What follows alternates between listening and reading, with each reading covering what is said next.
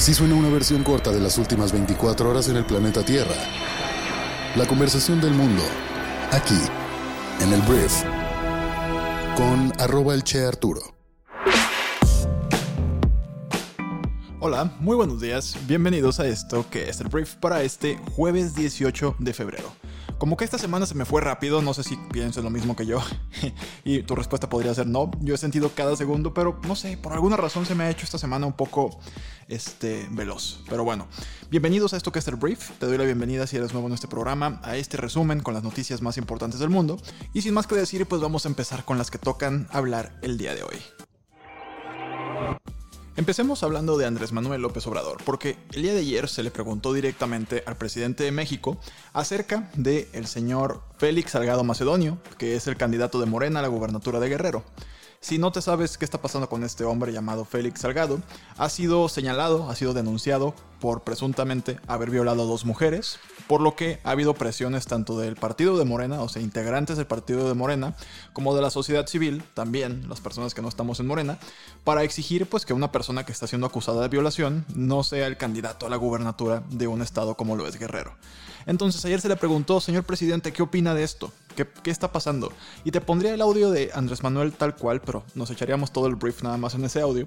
El presidente López Obrador comentó que si bien las denuncias sobre abuso sexual son fuertes, estas no deben convertirse en linchamiento político en relación a estas acusaciones. Luego de que se le cuestionó también directamente si esto debería estar, o sea, si debería resolverse el caso de este Salgado Macedonio antes de permitir la postulación, López Obrador generalizó, esquivó la pregunta y generalizó que son tiempos de elecciones y hay acusaciones de todo tipo. Pero Andrés Manuel es una persona del partido, una de las que está acusando al señor Salgado Macedonio. Al final el mandatario federal opinó que hay que tener confianza en el pueblo, que se realizaron encuestas para definir a candidatos y que el pueblo es sabio, ¿no? Entonces, acerca de su postura, no significaría no creer en las víctimas, y esto es una pregunta con jiribilla, ¿no? Obviamente es una pregunta bien puesta. Andrés Manuel agregó que las autoridades correspondientes deben resolver este asunto y cuidar que el caso no se use con fines politiqueros. Entonces, esto es todo lo que se puede esperar de Andrés Manuel López Obrador. No ha sido un presidente que tenga un interés particular en llevar una agenda feminista, ni de equidad de género, de ningún tipo. Entonces, esto es lo que tenemos. Andrés Manuel se desmarca por completo, dice que Morena se tiene que encargar, que las autoridades pertinentes se tienen que encargar, que a él no le den lata, que al cabo ni tiene que ver con Morena.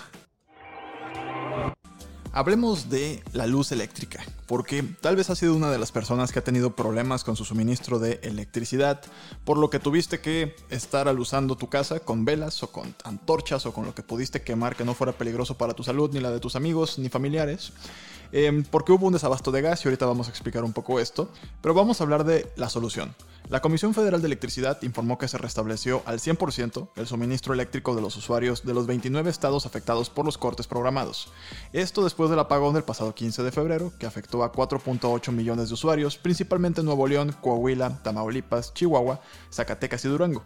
El presidente Andrés Manuel López Obrador dijo ayer que esperaba que el servicio se restableciera el jueves, viernes o el fin de semana tras los cortes, y también se informó que Pemex está vendiendo combustóleo a la Comisión Federal de Electricidad para generar energía y solucionar el problema en el norte del país ante la falta de eh, proveeduría de gas natural, con lo que normalmente generamos energía en México. Por lo pronto, dice la CFE que ya se resolvió el problema al 100%.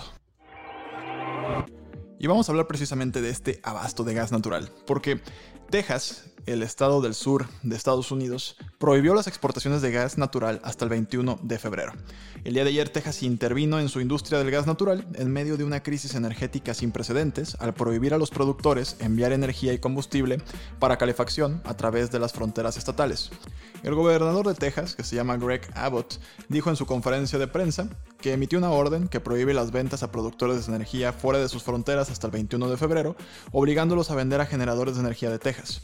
Abbott se vio obligado a actuar mientras millones de tejanos permanecen sin electricidad por tercer día en medio de unas temperaturas gélidas, están congelando en Texas, y sin un cronograma claro para restaurar el servicio. Entonces, este desmoronamiento de los suministros de gas del Estado han sido uno de los factores detrás de la cascada de cortes de electricidad tanto en Estados Unidos como en México.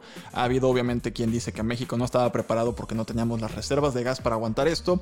Hay quien dice que es un tema de los precios, que de repente Texas subió sus precios muchísimo, entonces ya no le convenía a México comprarle, entonces tuvieron que cortar la llave. De hecho, vamos a investigar cómo funciona esto y vamos a hacer un quickie para que tú puedas tener toda esa información en un podcast. Ya sabes que esto está exclusivamente en Briefy.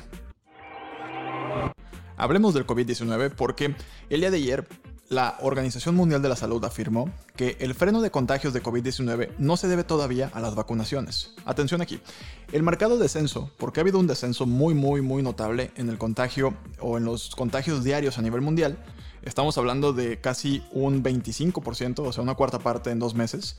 No se debe todavía a las vacunaciones, fue lo que advirtió el responsable de emergencias sanitarias de la Organización Mundial de la Salud, Mike Ryan. Lo que él pidió es mantener la cautela. El experto también añadió que la baja en los contagios podría estar relacionada con cierta estacionalidad del coronavirus, aunque subrayó que tiene sobre todo que ver con lo que como individuos estamos haciendo para reducir los riesgos. Añadió o indicó que las vacunas son solo una adición a las medidas que en las próximas semanas esperamos ayuden a reducir las muertes y las hospitalizaciones. Entonces, cuídate todavía, porque esto está padre. O sea, quiere decir que la humanidad por fin agarró la onda y normalizó el hecho de ponerte cubrebocas, cuidarte la sana distancia, no salir tanto, y pues esto está provocando que a nivel mundial haya un descenso de la cuarta parte de los contagios diarios que teníamos hace apenas unas pocas semanas. Entonces, muy bien, ahí vamos, humanidad. Y hablando de esta carrera de sálvese quien pueda, quiero comprar mis vacunas y no me importa el resto del mundo. La Comisión Europea aprobó este miércoles un acuerdo con la farmacéutica estadounidense Moderna para adquirir 300 millones de dosis más de su vacuna para los países de la Unión Europea, y estos lotes se unen a los 160 millones de dosis que ya habían acordado con la empresa el año pasado. Con el nuevo acuerdo, la Unión Europea se asegura hasta 2.600 millones de dosis de vacunas de seis fabricantes, fue lo que detalló esta Comisión Europea.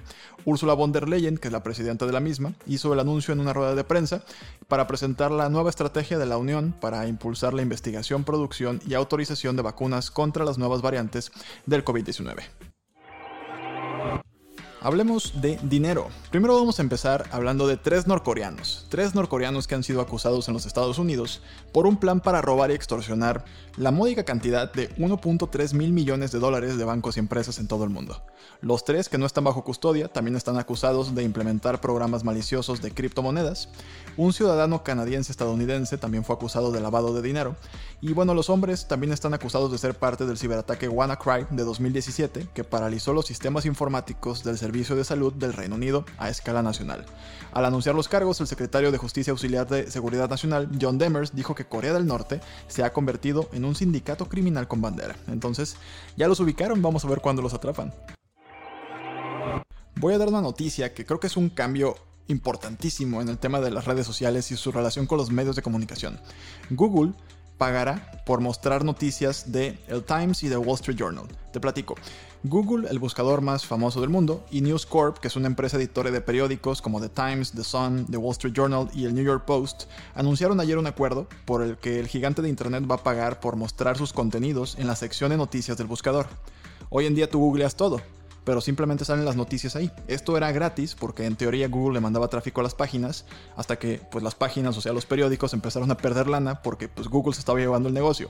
Entonces llegaron a un acuerdo, las dos empresas calificaron el acuerdo de histórico porque pues ha habido conflictos que Google mantiene desde hace años con editores de todo el mundo, precisamente por este motivo y aseguraron que la alianza tendrá beneficios sustanciales para el periodismo y la sociedad. Se trata de un acuerdo por tres años en los cuales Google va a pagar cantidades significativas que no fueron reveladas a News Corp a cambio de poder mostrar las noticias elaboradas por los destinos diarios de su propiedad en la sección destacada de Google News. Entonces, pues veremos qué tal funciona, pero esto cambia, cambia el juego porque, de hecho, la red social Facebook también el día de ayer empezó una guerra con el gobierno de Australia y bloqueó a los usuarios australianos para que no puedan compartir o ver el contenido de noticias en la plataforma de ningún tipo de medios de comunicación porque hay una disputa sobre una ley de Australia que quiere que los gigantes tecnológicos como Facebook y Google paguen por el contenido que se vuelve a publicar en los medios de comunicación, pero Facebook dice que esto malinterpreta fundamentalmente la relación entre la plataforma y los editores. El gobierno de Australia ha criticado fuertemente la medida, diciendo que amenaza la credibilidad de la plataforma. Entonces los australianos se despertaron ya el jueves, o sea hoy, para descubrir que las páginas de Facebook de todos los sitios de noticias locales, así como los medios internacionales, habían sido bloqueados, y con esto pues empieza una guerra tal cual, o sea, entre los medios, el gobierno, Facebook, que pues Facebook dice que no tiene por qué pagarles, porque pues la gente quiere entrar a Facebook y los medios también pusieron su contenido en Facebook, entonces ¿por qué habría de pagarles yo, Mark Zuckerberg, que casi no tengo dinero, a ustedes medios? Entonces vamos a ver en qué termina, pero es muy interesante lo que está pasando. Oigan, ya se me está pasando un poquito el tiempo, pero quiero darte una noticia más. Y tiene que ver con Amazon. Porque Amazon acaba de lanzar un programa similar a Kickstarter que desarrolla productos dentro de su plataforma y si suficientes clientes los reservan o tienen intención de comprarlos, los produce. Kickstarter, si no lo sabes, es una plataforma en la cual pues tú puedes lanzar un prototipo y pedir a, la comunidad que lo, lo financie, ¿no? O sea, inviertan un poquito de dinero en él para que tú hagas realidad tu proyecto. Aquí lo que está haciendo Amazon es que anunció tres nuevos productos habilitados para Alexa el día de ayer, una impresora inteligente, también una báscula nutricional y un reloj y el gigante solo los va a enviar si estos artículos tienen suficientes personas ordenándolos por adelantado. Así de genial es esto. Cuestan 38 dólares, 89 dólares, pero todavía no existen. Es como un proyecto. Y si la gente dice, oye, yo quiero ese reloj, que el reloj está cool porque es un reloj cuckoo, de los que se hacían antes, pero tiene Alexa integrada, entonces ahí sí va a ser cuando Amazon va a decir, ok, la gente lo quiere comprar, entonces ya lo produzco. O sea, me hizo un modelo de negocio pues es como una rama más en la que Amazon se está metiendo, ¿no? O sea, ya, ya también se va a meter al tema del desarrollo de productos estilo Kickstarter o fondeadora.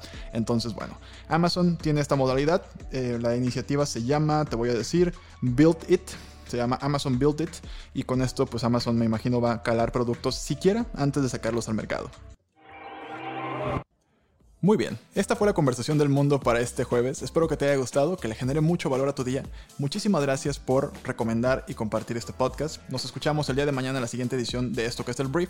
Y recuerda entrar a briefy.com para conocer nuestra plataforma y pedir una invitación para un periodo de prueba. Te va a encantar. Esta madre cambia la vida. Entonces, gracias por estar aquí. Yo soy Arturo. Adiós.